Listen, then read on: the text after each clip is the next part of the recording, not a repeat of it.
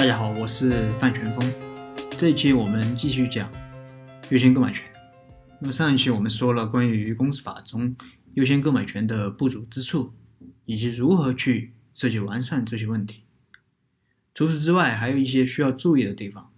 第一就是优先购买权的行权条件。按照公司法的规定，股东在同等条件下有优先购买权。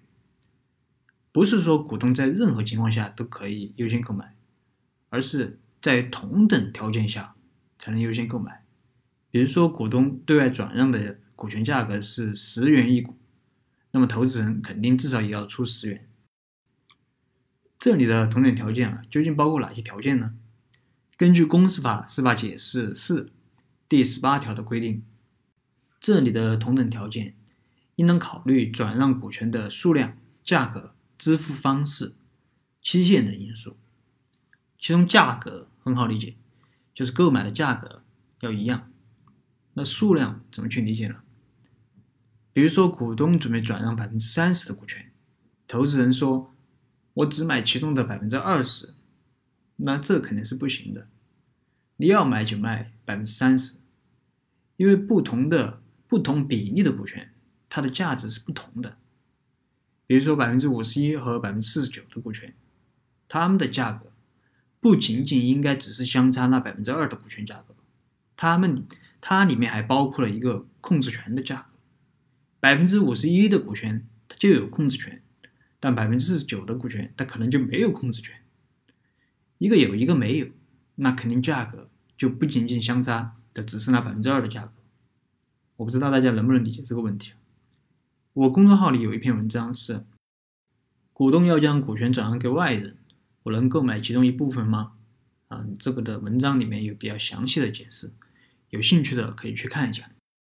除此之外，还有支付方式和期限等。支付方式，比如说是现金支付，还是其他的，比如说不动产、动产、股权或者知识产权的交易。那期限呢，可以理解为。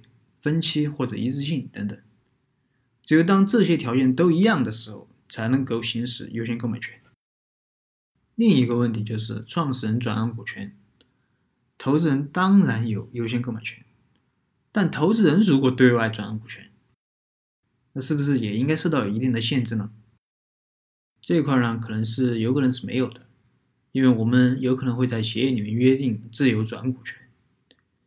因为投资人一般是追求的财务回报，所以流动性对于他们来说是非常重要的。如果对投资人对外转让股权有所限制的话，那这肯定会给这个股权的流动性造成很大的影响。比如说，它会降低第三人购买投资人股权的动力。为什么这样说呢？